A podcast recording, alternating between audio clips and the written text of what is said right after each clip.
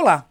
Às vezes, pequenas negociações, como a redução na tarifa da TV a cabo ou um desconto para pagar à vista, podem não parecer importantes, mas ajudam a fortalecer a confiança para negociar coisas bem maiores, como o reajuste nos contratos com clientes ou uma redução de fornecedores-chave, por exemplo.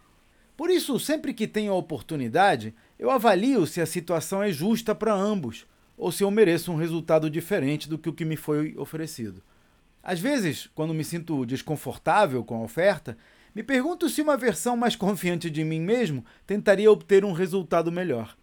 Em suma, pesar constantemente os custos financeiros, emocionais e psicológicos em cada negociação tende a gerar melhores resultados à medida que desenvolvemos a nossa habilidade para negociar.